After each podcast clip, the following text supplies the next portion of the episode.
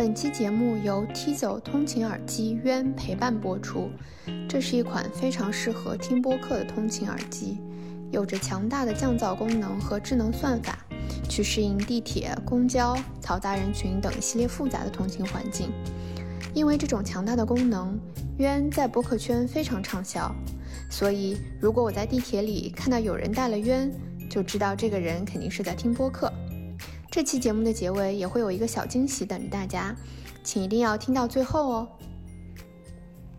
Hello，大家好，欢迎收听新的一期职场药丸，我是主播开一。今天我们呃是一期很特别的节目，可能很多听众啊不知道，我本人已经啊跑到这个日本来了。我现在东京，然后坐在我旁边的是两位在日本工作多年、有很多职场经验的这个朋友。对这个，我这个偷偷跑到日本来了，但不仅是我的工作有了变迁，那还是为了做这期节目，对吧？因为近期呢，呃，有一些朋友也是在考虑，诶，探索海外的一些职场机会。呃，日本其实不是一个很主流的一个国家，呃，但是呃，去年、今年都还是有一些这个同学或多或少来来这个日本来工作，包括可能四五年前有一个自己所谓的财富自由的人跑到这个。呃，日日本来对吧？就是什么开着特斯拉，然后这个办民宿啊，也也算是创业嘛。啊，然后也有看到一些做游戏的，很多人从大厂啊，包括腾讯辞职，来到日本去做数字游民或自己自己的一个公司。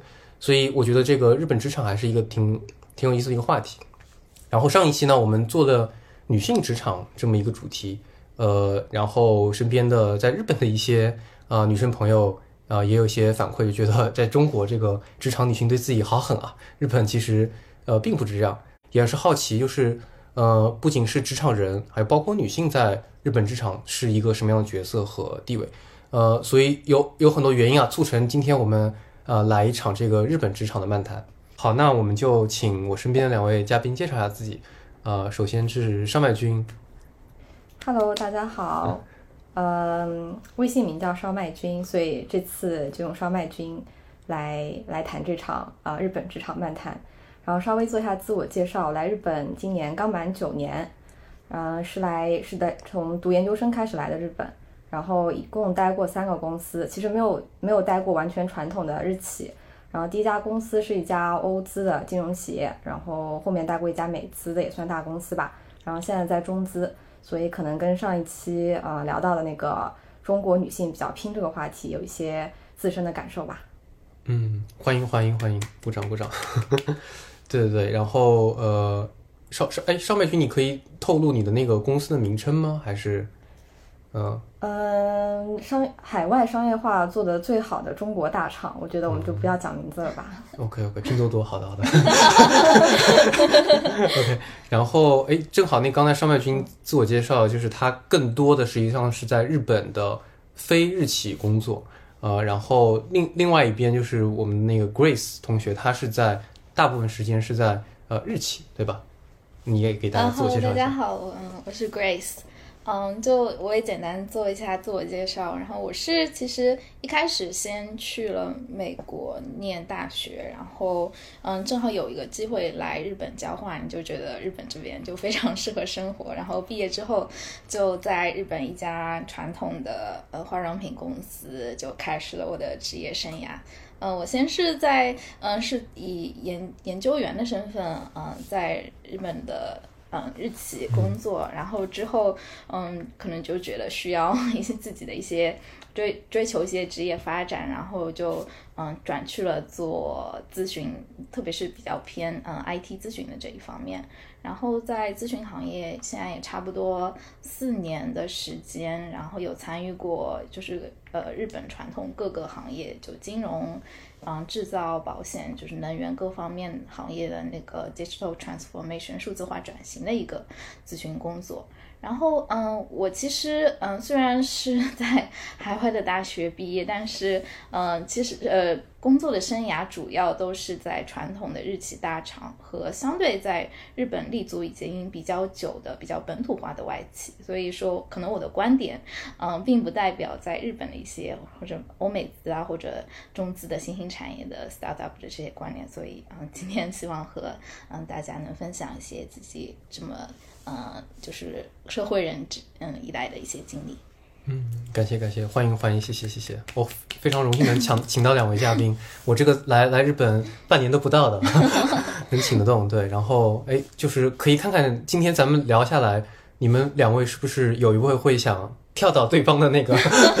不管是去外企还是去日企，对，呃，OK，然后我我觉得我们其实这期其实我我自己感觉那个我们本身我们三个人也会有一些 bias，有些偏向，对吧？就是。我自己的，首先我我第一来日本的感觉就是和我之前待过的美国、新加坡和中国很不一样的是，这边人对生生活是有更多的这个追求，或者其实花很多时间在自己生活上。我今天请来两位嘉宾，对工作上还是有很多想法，或者很很很上进的，但这不一定代表 我猜啊，这不一定代表日本的所有人都是这么怎么想。对，这个也等会儿我们可以聊一下啊。呃，OK，然后首先的话，我们准备几个问题啊，然后这些问题其实和我们第十期的聊欧洲的那一期是挺像的。我们会从工作和生活两块来聊聊在日本工作和生活的优势和劣势。呃，对于工作来说呢，呃，怎样的适合怎样的人，有什么样的目标的人适合在日本发展？呃，如果你人不在日本，怎么来到日本去找工作，以及发展路径、职场天花板？啊，等等这些问题。那生活方面呢？呃，我们也是觉得，就是工作和生活密不可分嘛。也很多人因为，呃，喜欢那边的生活和文化，留在了某一个城市或国家。所以我们也会也会想想聊聊看大家对这个日本生活的一些体验。嗯，OK。然后第一个问题的话，就是，呃，就是比较宏观吧，比较 general 来说，你们觉得在日本工作那么久，然后特别是在你们自己的那个不管是日企还是外企这个角度来说，有什么样的？呃，优势和劣势呢？要不然，Grace，你先 来分享。可以，可以。就是首先先说优点吧。我觉得，就特别在日企，就是员工的他受到的关注度和就是重视度，我觉得还是比较高的。毕竟，嗯，日企有它一个。呃，终身雇佣的相对来说还是有这样的一个传统在，所以在其实，在日企这个日语的专有名词是吧？对，一个 终身雇佣就经常大家会提到这个点，就是非常注重员工的长期的他的一个嗯教育和发展。嗯，他的包括他的身心健康啊这方面，所以其实会有很多嗯，在呃进入公司之后学习研修的机会。我觉得这点就是对一个个人成长是非常有帮助的。还有一点就是，呃，就可能大家在 日本时间久了，有有有嗯，会会注意到，就是日本可能就假期。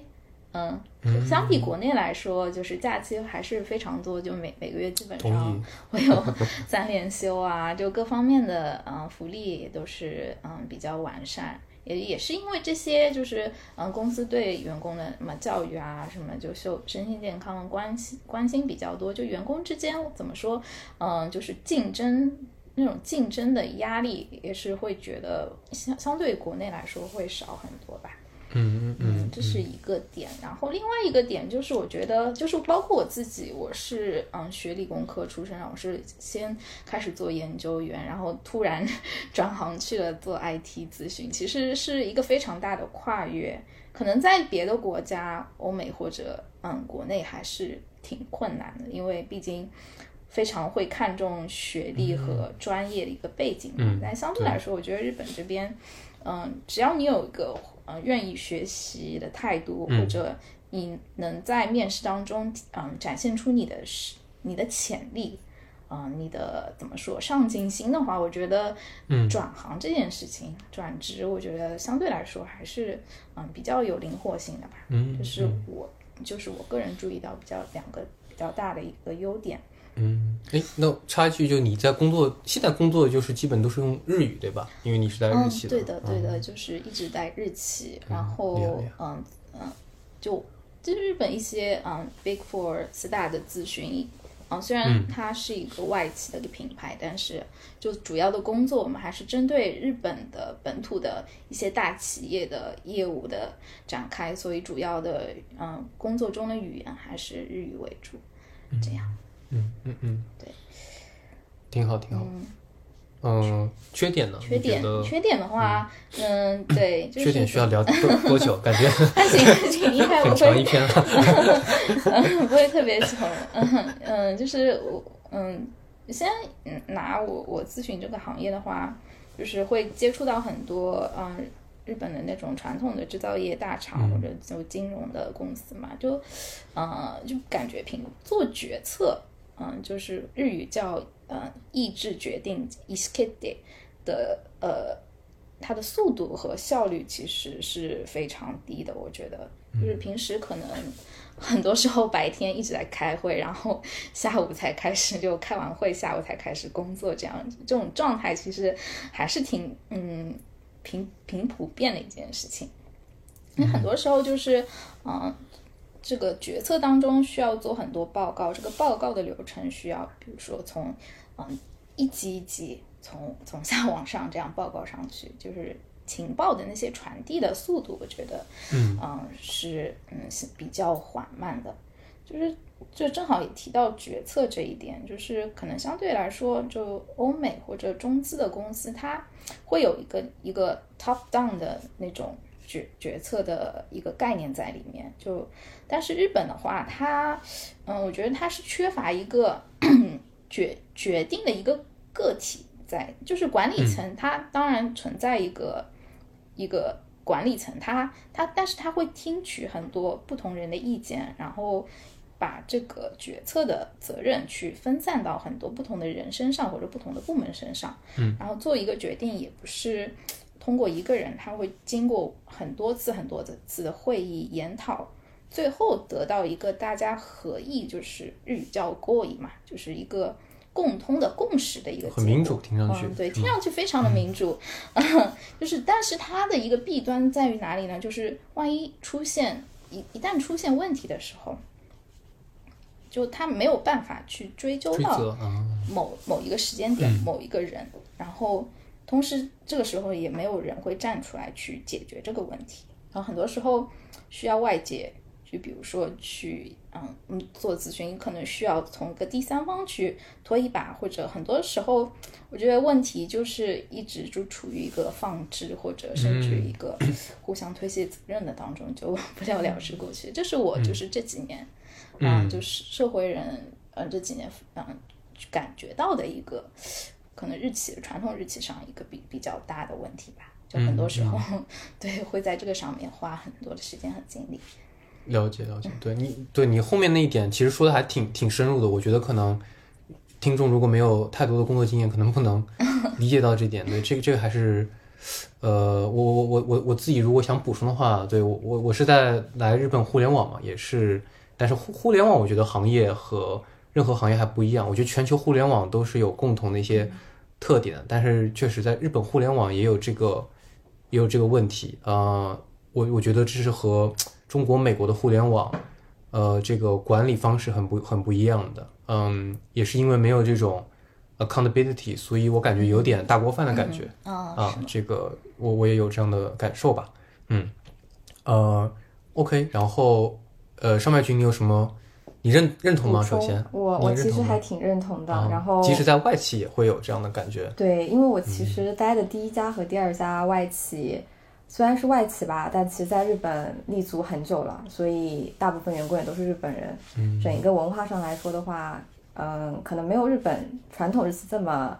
的不一样，但总体来说还是非常跟中企啊、跟美企原来那个样子还是很不一样的。所以包括刚才 Grace 提到的什么决策比较慢呀，然后呃，当然 work-life balance 好，然后照顾员工的心照照顾员工的心情以及。嗯呃，职业体验这些好的地方也都是共通的，嗯，但就是坏的地方，其实我觉得也还是蛮一样的，嗯，对。有什么补补充的吗？你觉得其他的优点、好好处吗？嗯，我觉得好处其实还挺多的吧，就看你想追求怎么样的职业生涯。嗯、如果 Grace 刚才肯定肯定也提到了，就是嗯，如果你比较追求安稳的话，我觉得日本是一个非常好的职场环境，因为即使你能力不是很强，即使你呃，social skill 非常糟糕，嗯，但日本在这方面其实还是非常包容的。只要你有一技之长，我觉得大部分人还是可以有自己发光发发热的地方。然后其他一点的话，刚刚 Grace 可能提到说，嗯，就算没有相关的学历背景，你也是相对的在日本比较容易进入一个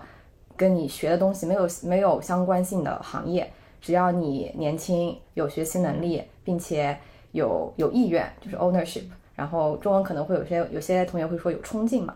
嗯，很多公司还是会愿意给年轻人这样一个机会。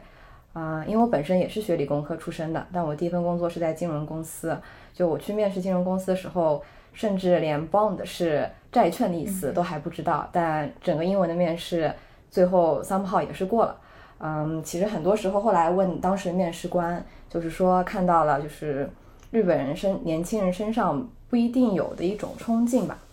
然后 非常就是对，就不知道是好是坏啊，但反正就是非常幸运的就得到了这样一个职业的机会吧。嗯，有意思。然后相关的话题，可能说刚才我觉得呃，主播同学也提到了说，怎么样的人适合日本这个职场？我觉得有一点是我还蛮，我觉得还蛮想提一下的，就是如果你在美国或者中国觉得太卷了、太累了。我觉得日本是一个你有一技之长可以降维打击非常好的地方。比方说，如果你是一个码农，你在中国的 IT 企业或者是美资，其实可能都是竞争非常大的，并且面临了三十五岁就要退休这件事情。但如果在日本的话，嗯，因为它可能整个社会的速度迭代速度比较慢吧，所以你在我本身不是学 IT 的，但是我会感觉上在一些技术啊，在一些框架迭代上也是相对比较慢。所以，如果你能把最新的技术就带过来，并且能够适应好日本的职场环境的话，我觉得实现降维打击这件事情相对来说比较容易吧。嗯嗯，有意思，有意思。对，嗯，其实这个这个话又是优势劣势，还是有挺多问题可以继续问的。呃，之前呃做这期节目的准备，也有一些听众或者我身边的朋友，呃，会问一些典型的问题，甚至知道我来日本之后，也会有些典型的问题会问。那我可能就挑个两三个吧，就针对优势劣势。这第一个就是说，呃，因为刚刚你们提到，呃，在这边可能有那个按照你的年年龄或者按照你的时间来排列的嘛，所以那这边的这个所谓的晋升啊，或者给你激励啊，是不是也是比较呃比较慢的？呃，就是说不是说你呃哎做的做的做的特别好，就会给你晋升，给你更多奖励，而是。就是看你在公司待的这个年龄，这个情况到目前还是有的吗？我觉得还是有的吧，可能嗯会会有行业之间的一些差异，因为我在日本的制造业也待过，然后在咨询也待过，就呃感觉下来是就传统的日企确实。目前还是存在一个年功序列，就日语讲年功就列一个问题在，就是，呃，可能你个人的能，相比个人的能力，你在这家公司待的时间，你你对这家公司的忠诚度，嗯，是嗯更加容易被看中的。就哪怕你，呃，年轻非常有能力的话，你有时候在，呃，平时的业务当中，你很很难去。一个是很难去表现自己，另一个是你你表现出来的东西，其实很很很难去被上面的人去接纳。我觉得是这是一个问题。然后嗯，在我觉得在互联网和咨询行业，然后相对来说，这个这个就是这个文化比较根深蒂固的现象，已经这几年是改善非常多。我身边也有。嗯，就是可能大学毕业进进了咨询，然后非常快的升职，可能就，呃，快的就六七年就从从一个普通的呃 consult 嗯 consultant 去嗯升到一个 manager 的一个职位，也也会有这样的呃这样的人。但总体来说，我觉得日本确实嗯目前还是存在一个就是上怎么说上下级，就日语会说前后辈嘛，就哪怕呃。两位前辈，特别特别日就是日本人和日本人之间，就哪哪怕嗯后辈这位非常优秀的话，他他在工作当中其实会非常尊敬前辈，就哪怕可能就说不好听，这前辈并没有并没有嗯那那位年轻人那么的懂业务知识，但是他们在职场上，我觉得就他会首先会很尊重前辈，然后对。嗯。就前辈的话语权相对来说也会比较多。我觉得这点还是怎么说，有时候作作为前辈自己也多少会有这些优势，会有一些红利，对，是啊嗯，了解了解了解。OK OK，所以还是还是有的。嗯，那对这个这个听上去，我跟跟听上去就是说，就适合这个三四五三十五岁以上就年纪大的人，啊，对对来日本对对对对，有这个年龄的优势啊。嗯就在这边年龄不是劣势，不像国内三十五岁之后就没工作了。对，嗯不是一个点，就不存在一个三十五岁危机吧？我觉得了解，可能就是越年长，对嗯嗯嗯嗯，好。对你的尊重也会更加多。OK，那第二个问题就是，呃人们都会说，哦，这边可能有一些酒厂文化嘛，就是你工作完之后要，呃，有这个一起喝酒的这个情况，然后这个会不会对于你们工作上是一是一个困扰呢？呃，怎么说？呃，我觉得有一些社交啊，嗯一些不必要的社交的压、社交压力，职场社交压力会有吗？社交压力，我个人认为是优点还是缺点？并没有太多，特别这几年就是呃疫情之后，其实社交的机会是嗯嗯大大减少的。嗯、当然就是有一些行业就是会去要面对客户的一些行业，可能会社交像呃那种就是呃酒酒喝喝酒会、日间农米该会比较多吧。但嗯这些我觉得也不是，比如说你你在做这这项工作，你你一定要去参加这样一个聚会，就是个人的选择还是比较受到重视的。嗯，因为我并没有感到很多的社交上的压力。OK OK，嗯，那第三个就是因为我们上期聊到的就是职场女性的一些困惑的话，那在日本的话，你们觉得有什么区别吗？特别是如果你们也听了那个上一期的节目嘛，在日本的话，作为女性来说，怎么讲？你对你们的感觉会会更好一些吗？或者说你们怎么看这个呃性别方面的这个在职场上面会产生的一些问题，或者日本实际上在这方面是有优势的？对，是，嗯，对我个人是觉得，嗯，确实就在日本的职场上，其实女性的从我们从人数上来说，确实是比较少。可能我、我现在很多时候面对的一个状况就是开一个会，就十几个人开会，可能就我一个是女生的状态，就可能时间久了也习惯了，自己不会注意到这一点。但那个抬 抬头望一下，好像 周围 周围都是男性，呃那这个算是劣势吗？就是说是可能说明这个公司不太招女女性，女性没有办法在这个嗯职场上活活得更久，就是就是我觉得嗯、优势和劣势都有吧。就是优势怎么说，呃，也不能说 被，也不能说是优势，总总体感觉自己就是这几年就自己的感觉上，可能在职场上感觉更加会被照顾一点，就是可能在比如说出了同样的错误。可能男性会更加受到比较直接的批评，嗯，就可能 好像感觉我自己很少受到批评，然后比如说提出一些呃就是 work life balance 之上的不满的时候，感觉自己更容易被上面的人接纳。这个这点我可能自己比较有比较直观的啊、呃感受。然后特别是我觉得日日企的大大企业，它嗯、呃因为女性人数实在是比较少，就存在现在出现一个女性管理职的一个 K KPI，所以很多 大企业为了去满足嗯这个 KPI 的状况，可能就听上去不太好。就是女性在同等的呃业务能力条件下，有时候是其实更加容易升职的。我觉得，嗯，就包括嗯是就升升职的一个流程，然后还有、呃日日本企业对那个产产假、育儿假的一个制度的嗯完善程度，比如说嗯可以可以休假到孩子两岁，或者嗯会有一个短短时间那个勤务的一个制度啊。我觉得这这这方面，我觉得对女女性的一个保护还是制度上也是比较完善的吧。然后这个是一个优势，然后劣势其实我刚才也有提到，就是整体的职场环境女性人数很少，然后、呃这个 role mo mo role model 就是你可以作为一个榜样特别是在做管理职之后，你你能找到的女性管理职作为你的榜样的人数也是，嗯呃，我觉得特别少的话，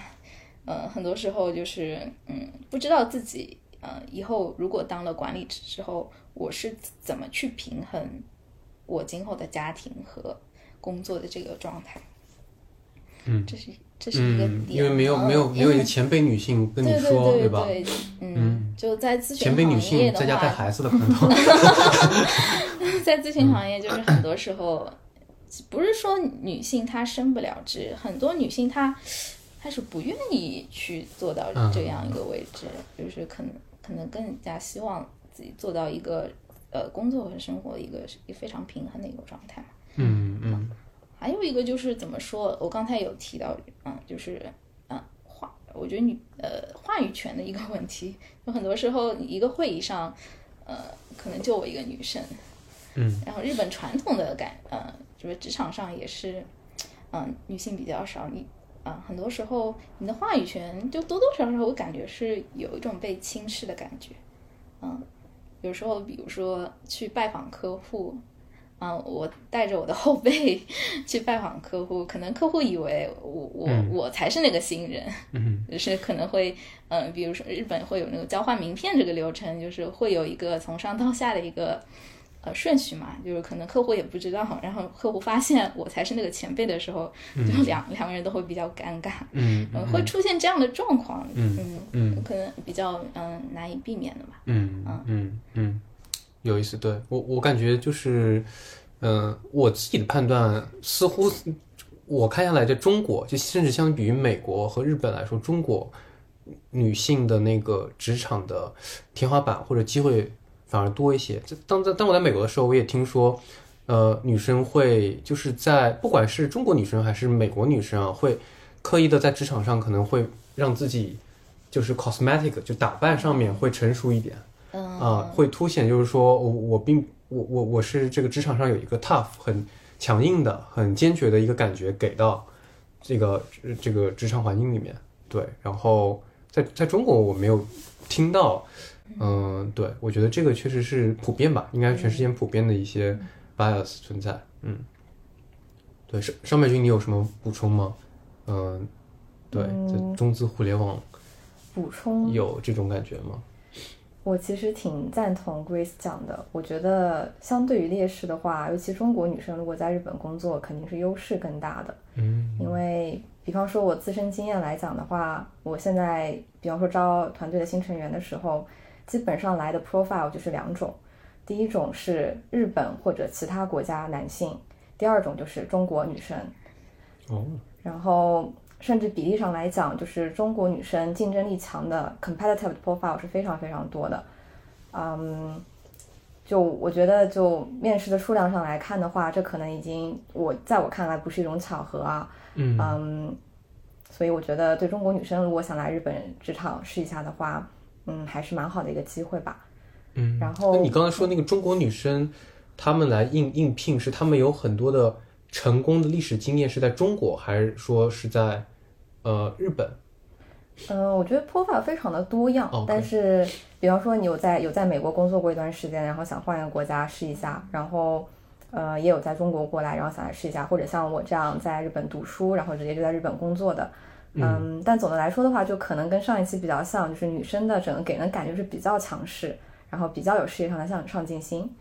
嗯，然后也想去竞争这样一个可能在公司里来说还算不是那种闲职，就压力比较大的一个职位。嗯嗯，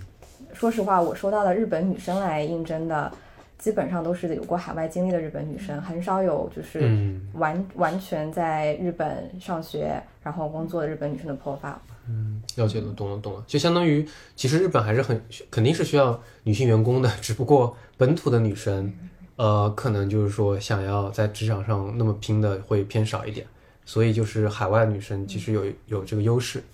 对吧？对可以这么理解。我觉得可能有点有一些历史原因吧，因为我不知道听众同学们有没有了解，就是在八十年代后期，日本有一个法律，就是颁布了男女雇佣均等法。就那在那之前的话，其实很多职位就是对招男员工和女员工的可能要求啊，或者给的薪资福利都是不一样的。然后在那之后，可能才达到了一个至少从法律层面上的一个平均或者说是一个平权的一个程度。然后从那之后，比方说接受教育的女生，可能她进入职场之后，她才会想要说我要跟男生一样的去有一个好的 career path。在那之前的话，很多女生可能觉得我就算工作，我也是因为日本有两种工作类型嘛，一种是他们叫综合职，一种是叫事务职。事务职的话，就是相对来说比较轻松的一些 admin 的工作。然后之前的话，很多女生都是她在应募工作的时候，她只会投事务职。然后你在综合职里面，首先女生的就是。应聘者就非常少，嗯，然后事务职的女生呢，可能你到了一定年纪之后，她找到她合适的结婚对象，她肯定就结婚了，然后就就退出职场了。然后事务职的话，本身就是应聘的女生比较少的一一种情况吧。但最近其实我个人感受，嗯，现在二十多岁、二三十岁的那日本女性，其实也是不能说人家觉悟吧，但是也会有比较多的人开始了有对职业生涯发展比较强的一个意愿。嗯尤其比方说，我身边其实还蛮多的，所以我觉得是一个历史和一个发展的一个观点的问题吧。嗯嗯，有意思。嗯，OK，那对我们就是聊了一下这个工作优势劣势。我我觉得总结下来，我刚刚翻了那个上面那个欧洲那期，感觉基本上把这个瑞士或者欧洲换成日本，就是完美的一个对应，就真的很像。对，呃，可能我自己觉得就是说，在日本的话，你的职业生涯可以拉得更长。对吧？然后我很多的这个环节啊，包括对人性的关照啊，呃，我自己公司也有这个。我我当时看他的那个呃福利，他有那种给女性提供，比方说甚至冻卵啊这种免费冻卵这种服务，我觉得这个是甚至在美国也没看到的。所以我觉得这些对人性的关怀，然后职场上不会很着急的去迫使你去所谓的要晋升或或者说呃年龄的限制，这都使得人们在日本职场他可以工作工作更久。啊，不容易那么有呃焦虑，而且另外一个，我我觉得还是他的一个，呃，就是说有这种年，就是你你工作时间越长，越有权威，越越有 respect，我觉得这可能也体现了一点，就是这边的一些产业也是相对比较稳定，需要的可能更多的是成熟一点的啊。我觉得就年轻的职场人和成熟的职场人，虽然成熟职场人能力方面会弱，但他的怎么说？商业战场或者是政治智慧是肯定是强于年轻人的，所以我猜会有这样的不同吧。嗯，所以这地方是啊，我们我们就简单聊一下工作的这个优势和劣势。那生活方面呢，就是想简单聊一下。呃，特别 Grace，你刚才也提到你在美国读书，然后对日本其实很很喜欢这边的生活，所以你就选择过来了。生活方面有什么喜欢的地方？呃，比起这个其他国家，呃，生活就是觉得非常的便利吧，就是呃，就各行各业，就是日本这边首首先它的服务业，就大家也知道，就嗯，非常非常注重细节，然后生生活的方方面面，嗯，都有可以嗯得到你在困惑的时候会得到帮助。嗯，能嗯解决很多问题的一些产，就是各各方各面，嗯，各面吧。哦，还有嗯，就是衣食住行，我觉得 我我在我在欧美也待过，总体感觉这边更适合亚洲人，就东亚人在这边就嗯吃东西也好，然后嗯娱乐也好，就更更加适合自己的一个性格。就是，这是我是主呃，是我主要呃决定来日本的一个呃理由吧，嗯，就有有说到那个在日本就工作还生活的一些嗯，怎么说这。自己其实刚来日本的时候，其呃日语也是完全不会、完全不会的一个状态来的，所以然后到之后，嗯去了日企工作，到现在能用日语嗯工作交流，就是经历了这样的一个过程。就个人觉得啊，就是我觉得在日本生活工作的话，日语还是一个嗯非常重要的一个点。嗯，就可能有时候，特别在工作当中，感觉甚至是对外国人来说是高于一个业务能力的吧。虽然最近其实很多日企为了就出现一些人手不足或者技术上的呃人才缺乏的一个问题，也也有很多大学就开设了纯英语的项目或者一些呃呃，日本企业它也开始不要求啊、员工的那个外国员工的日语能力。就，但是其实真正进入到工作当中的话，就是呃，日本社会还是有它的自己一套的流程也好，逻辑，它的一一个思维方式在那边。就是、呃，日语好，首先我觉得不光光是交流吧，就也意味着更有更多的机会去接触到一些比较上层的决议呃决策也好，有更加全面的去。呃，去认识到整个社社会啊、日本这个市场啊、机遇啊，嗯，所以对这个语言既可能是个优势，也有可能是个劣势。从生活角度啊对对对，从生活如果你对对嗯对学语言或对日本文化感兴趣的话，应该还是很好的。嗯对对对，嗯邵美君呢？你觉得这个生活方面是你对你 吸引你的一个点吗？在日本生活，生活，我觉得生活可以玩的东西很多。然后日本是一个四季分明的国家嘛，嗯嗯，所以你每个季节都可以看到不同的景色。然后它有很多，呃，算是 seasonal event 吧，就是每个季季的节点，它会非常有仪式感。对，太会有太多了。我觉得日本这个活动实在太多了。对有 每个季节的活动，然后如果你想你是一个非常有仪式感的人的话，你可以跟日本人一样，就是每个月都去参加他那个月要做的事情。然后，呃，我觉得喜欢的人是非常喜欢的。比方说秋天去看红叶，然后春天看樱花，然后冬天、冬天去泡温泉或者是干什么的。然后他基本上每个月都有非常固定的一些传统的，嗯。这叫算算算传统异能吗？嗯，就会被保留的非常好，它是传统被保留非常好的一个国家。嗯嗯，但是我觉得生活方面其实有一点我不是特别同意 Grace 讲的，我觉得生活其实有很多地方是不方便的。嗯，虽然它整个社会体系非常的完善，但它有很多没有效率不够高的地方吧。就比方说你在国内，如果你去办一个护照，你可能就在 App 里面点一下预约，然后你到场办五分钟，整个环节就结束了，然后护照就寄到你家了。但如果你在日本的话，你可能就会非变得非常，你可能还要请半天假，然后你要去他们的办护照的地方，然后进办护照更有仪式感，对 那种更有仪式感。办护照，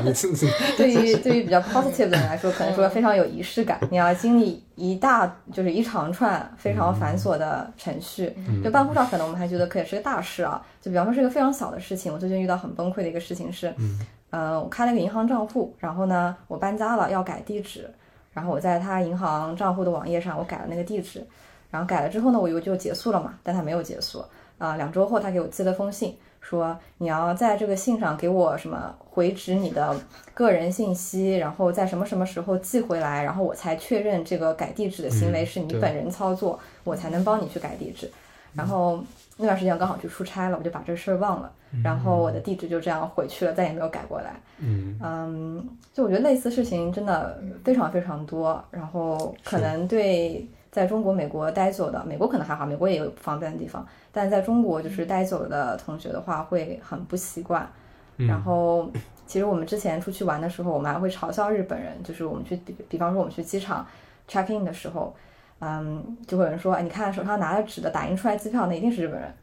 因为中国怎么可能打印机票出来去机场 check in 呢？就拿个 app，就或者说就拿个邮件截图，可能是大数大多数中国我们这个年纪的人会做的一个、一个行为。但是日本的话，他们就非常理所当然，就比方说我办了个签证或者我弄了个机票，我全部打的打印出来整整齐齐一叠纸放在文件夹里面。是的，嗯嗯，我也发现了，对对，我我我这次过来就是学日语，去那个日语班，嗯，很久我没有看到，呃，就是说有人就是，当然都是外外国外国学生，但是可能来了日本，大家会习惯我把这个书然后包好，然后那个书里面啊把那些票据全部都放好。对，就呃，我觉得就是很很 organize 也也挺好，但是可能在别的国家学语言，就是大家都用电子书了嘛，对吧？或者呃，什么收据也全都是电子化。对，这边的电子化、数字化程度确实是比较比较的这个一般。嗯，对，这个其实我我又想到了之前那个欧洲那期也也是讲欧洲的数字化也很差。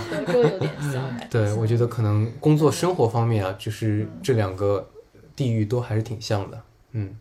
好，那我们聊了工作和生活呢，后面就是我们听众嘛，很多也是听职场的，然后也会肯定是好奇不同国家的那个呃职场环境嘛。那怎么让我们的听众就是判断自己适不适合呃在日本发展，甚至是我觉得我们我们我们三位可能都有这种想法吧，对吧？就是我们是不是要一直在这个地方呃发展，然后自己的这个性格啊、天赋啊、未来的这个目标啊，是不是说在日本能找到自己就是最最好的一个环境？对，就这个话题，呃，大家是怎么想的？刚才那个烧麦君也提到了，就是如果在国内感受到太卷了。或者你对超过一定年龄了，对 对对，我我上次在看那个阿里有就是很有名的，之前在 Facebook 和 Google 做那个 AI 的叫贾扬青，然后他把自己的就别人把他简历放小红书上面，然后就说哦这样的人才是一个非常合格的技术打工人等等的，然后底下评论说哎请问他过三十五了吗？大家都大家都会觉得我你就算再牛，这个年龄。呃，它其实呃，在国内隐含着，我我因为我也在国内工作嘛，它隐含的并不是年龄，而是经历和你是否允许说，呃呃，你可以不要像年轻人那么花时间去做，呃，因为我觉得在国内它的评判标准可能会比较单一，就是有的工作其实是应该适合，比方说更需要 work life balance 的，然后以及你更多用你的经验和呃。更多用你的这个指呃领导能力，对吧？去产生一些价值，呃，但在国内的感觉就是每个人就是不管你是 CEO，还是一开始入职的，都是那个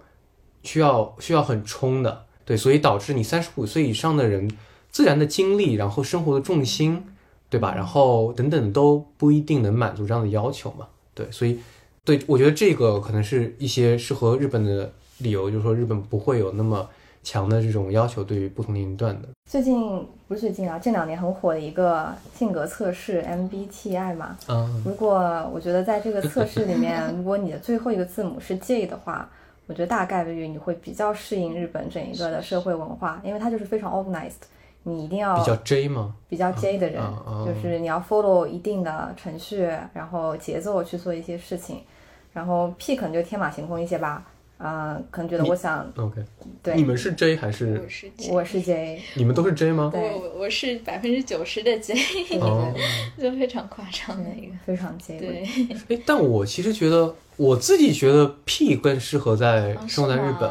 因为日本就是一种，嗯，没有人 care 你，没也没有人管你做什么，然后日本我觉得它强的行业是。文化艺术或者追求个人体验感的，对，它不是个量化的，对对。但追其实是一个很有目标感的，我我会有个 ROI 的分数，就做什么事情要有什么样的 return，想得很明白了。嗯，我觉得这话可能还没讲完啊，就是我觉得在社会在这个国家生活，就比方说一些非常 admin 的事情，如果你是一个很 P 的人的话，你应该会非常 stressful，因为他会要求你去按照一些节奏做事情。但同时，我也很赞成赞成那个主播讲的，就是因为他文化领域啊、创意领域啊就非常的强嘛，所以你是一个非常有性格的人，你想天马行空的做事，其实也是，嗯，社会容忍度非常非常高。就包括你着装想怎么样，你平时跟交流方式，你想做的东西，它的容忍度是非常高的，所以是一个适合就是文化类创业呃的国家吧。嗯嗯嗯。嗯，你觉 Grace，你觉得呢？什么样的人适合在日本？嗯，确实，我我像你一样的，没有没有，我我赞同上海君，我我赞同上海君开始说，就是日本是一个非常 organized，就是做任何事情就在职场上，确实做任何事情都有明确的计划，嗯。嗯，会有一个 time schedule，嗯，就是每每。呃，就是守守时，然后跟着这个节奏走，这件事情我觉得是，嗯，在日本社会文化上非常看重的一个点。嗯，然后确实是，嗯，对，有计划的人比较适合在日本 生活。还有一个，我觉得其实日本是一个，我觉得既能卷又能躺的 一个国家。嗯，就是你要卷的话，在一些，嗯嗯，日本的。呃，外资银行啊，或者战略咨询啊，其实也是非常全的。嗯嗯，要躺平的话，就在传统的日期，就是就一步一个脚印啊，然后各方面福利也是不错，就是也可也可以躺平。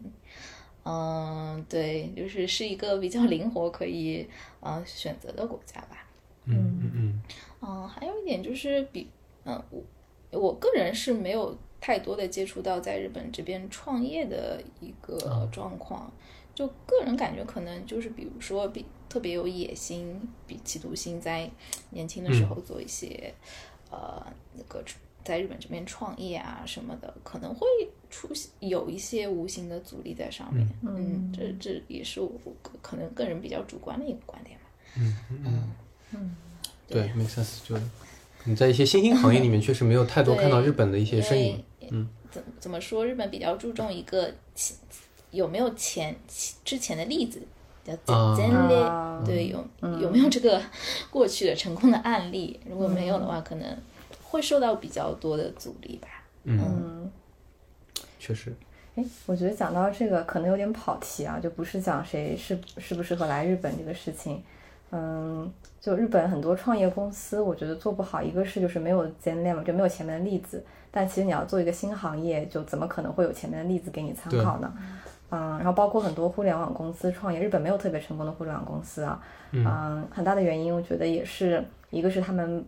不是很敢于创新，不是很敢于大刀阔斧的去做一些事情。然后其次，我觉得日本人还是他们喜欢小而美，就中国互联网公司经常会说一个词就是小而美。而不是去追求 scale，但是互联网最后的话都是一个靠 scale 去做大的一个一个 business model，所以你不愿意去做 scale 的话，很多互联网公司，除非你的细分赛道选的特别特别的优秀，并且没有太多的竞争者的情况下的话，就很难在中美互联网公司的卷的情况下生存下来。嗯嗯，然后这个反反观说到，那到底什么样的人适合日本呢？我觉得可能你就是那些比较喜欢做小而美，把一件事情做精。比方说，你做开个寿司店，我把这件事情真的是做到精益求精，然后再加上，其实互联网这边的话，日本互联网大家经常会讨论那个，就是有一个日本的爬山 app，就是亚马普，它其实就是一个非常典型的日本互联网创业他们会选择的一些呃一一种一种方向吧，就是非常细分的赛道，它可能就是如果做互联网同学可能知道的话，就是它的市场并不是很大。嗯，天花板可能也在我们看来并不是特别特别特别的高，然后大厂可能都不屑去卷它这样一个细分赛道。嗯，但是日本人创业很多是出于热爱，他就是喜欢爬山，他喜欢去 hiking，他希望跟给跟他有一样兴趣的人提供这样一个更便捷的服务，他是出于这样一种目的去创业的，所以就会在这种小而美的非常细分赛道的行业做得非常非常好。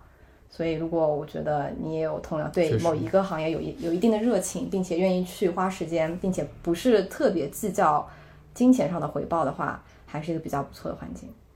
嗯，对，确实，这个那个爬山那个 app 确实，如果相比于别的国家的一些所谓的，首先很多地方也没有登山的 app，然后有的话也没有像这个日本的这个做的那么好啊，但它可能大家都不知道，因为商业上不不会那么那么成功嘛。对，我觉得很多日本的这个新的一些方向啊，呃，包括餐饮业都是这个方向发展的，嗯，很少，可能那种连锁的会比较少吧，这边餐饮店，对吧？然后 就是都是那种 family 家庭开的，嗯，然后他那个料理，我上次吃了一个鸡料理，他就能做，他我觉得会稍微有点噱头，但是他能说把什么鸡的脖子和它的。翅翅膀中间的那小块肉叫稀有部位，嗯，然后拿出来给你吃，然后它能做的如此的细，对，但显然你没有办法把这个做到很 scalable 啊，所以这个是很很明显的一个日本日本特色，对，匠人文化嘛，匠人文化就是小而精，对，然后日本就特别适合做这一方，嗯嗯，对，最后一个我觉得补充的话，就是也是我我观察到，如果大家对于安全啊。对于这个，对，就是人生的舒舒适程度、安全性来比较看重的话，感觉日本也是比较好的选择啊。就是有我有从美国过来，就是主要的一个衡量点，就美国觉得有点危险，然后对日本就是非常安全，嗯，很放心，生活的特别放心。嗯，好，那我们今天最后一个话题就是关于职场天花板啊，就是大家都是想看更远的未来嘛，自己能发展到什么程度？那在日本的话，作为华人。它的天花板高吗？然后和比方说别的国家，呃，相比来说，对它的这个天花板高低是如何的？呃，大家有有有一些什么观察吗？我觉得其实还还挺高的，就不是，嗯但可能只是个人感觉啊，因为我觉得同样是东亚文化圈，如果你在美国，你是一个不是特别擅长 self branding 的人的话，你可能做的很多事情都会被掩盖过去，你是很难呃拿到你想要的那个 exposure 的，可能你的 credit 就被他拿走了，就是。但在日本的话，我觉得相对来说，日本人是更更不愿意去，嗯、向别人夸夸其谈自己的成就的一个文化。所以在这种情况下，如果你稍微擅长一些 self branding 的话，呃，还是比较容易受到你想要的关注，并且很多时候，说实话，说白了，就是升职加薪都是一个关注度的问题嘛，你有没有得到对的关注，有没有拿到对的关注，嗯、所以这样来讲，我觉得其实华人在日本，如果你的沟通能力还 OK 的话，嗯、还是蛮有优势的。然后反观过来讲，周围刚才问就是有没有比较成功的一些华人啊？如果我们不是特别局限于，就是像我们这一代基本上都是留学生过来，留学生过来，然后直接进入职场，然后走的算是一个比较传统典型的 career path。嗯就如果不局限的话，其实还有很多其他的华人嘛。就比方说，我之前职场有碰到非常厉害的姐姐，她就是之前的澳洲的华人，然后她其实就是觉得把我们刚才提到的每一个对于外国人、女性以及你的性格、沟通能力的所有优势发挥的淋漓尽致，然后做得非常好的一个呃，算是女性的一个 leader 的 role model 吧。然后她其实讲讲真啊，就是我希望这期他们听到，她其实日语都讲的不是非常好的，但他是做的一个算是对外算这个 BD 的一个职位吧。就在传统日本人看来，如果你日语都讲不讲的不 OK，你在做 BD 你怎么可能成功？但其他本身就是一个非常非常成功的 BD，他把他的日本客户忽悠的一愣一愣的，嗯，所以我觉得的话，就是就是回到一句话，就觉得中国女生沟通能力 OK，然后对自己有自信，并且愿意拼的话，其实还是天花板不低的一个国家。然后讲除了这种例子的话，其实身边还有一些，比方说八十年代、七八十年代来日本的很多，其实都不是留学生来的嘛，他们都是务工来的。所以很多务工的话，说实话，刚才刚开始来日本的一些，因为那时候日本的工资其实比中国国内还是要高很多的，所以你在这边随便找一个务工类的职位，其实可能年收、月收都是比在国内是要高的。所以当时有很大一批就是在国内接受相对好的教育，然后来日本进行务工的一些中国年轻人。嗯，他们可能刚开始的起点不像我们现在研究生就是留学生毕业这么高，但是我发现其实周围很多华人，他们通过自己的努力啊，就是过去二三十年在日本职场上就是摸摸摸爬滚打，可能一开始都是契约合约社员起步的，但是现在比方说三十年之后，还是爬到了相应的，可能不是说特别特别高吧，但也是一个非常不错的一个嗯呃一个水平。嗯，然后这可能又总结回到就中华民族一个传统美德，就是勤奋，并且呃勤奋努力，并且有叫做 consistent 吧，就是 performance 非常 consistent。嗯嗯嗯，所以这个天花板对于华人来说是高的。相对美相对哎欧美来说其实是要高的，因为没有那种你是白人，你是脸是白的你就有优势啊这样的一个情况。当然，其实白人在日本也有优势，嗯但相对来说没有这么大的劣势吧。嗯，了解了解，对，感觉这个其实，嗯、可能是我觉得当你当你感觉到有天花板的时候，才会有天花板吧。对于每个人来说，只要你觉得有有一个能努力的方向，我觉得都 OK。其实有很多人也说，呃，就是天花板也包括，比方说生活层面啊，你的成就感层面啊。如果一个新的人来到日本，呃，从零开始学日语啊，或者体验这边的文化，有很多自己的感受，也是一个，呃，怎么说突破你的天花板嘛。所以我觉得，嗯、对我觉得在日本应该是还有很多很有意思的，不管是工作生活当中的点，大家可以去成长，可以去体验的。好，那今天时间也差不多，我们就聊到这儿。然后再次感谢两位嘉宾。然后，如果听众有任何更多的想了解日本生活和工作的，可以给我们留言，在小宇宙、喜马拉雅、Spotify 等等其他平台都有我们的播客节目。好了，到了公布结尾小惊喜的时候了。Tizo 品牌方为我们提供了一台冤耳机作为抽奖赠送，请大家在评论区里写下你对本期节目的想法，并加入我们的听友群。我们将收集评论或赞较多的听友，在微信群内赠出耳机。感谢收听本期的职场药丸，希望有给你带来新的职场灵感和洞察，对职场更有信心。如果你喜欢我们的节目，可以在苹果 Podcast 给个五星好评，订阅和转发职场药丸给身边的朋友，这对我们非常重要。也可以在微博和知识星球搜索“职场药丸”，加入职场星球，与我们和嘉宾互动交流，修炼职场灵药。我们下期见。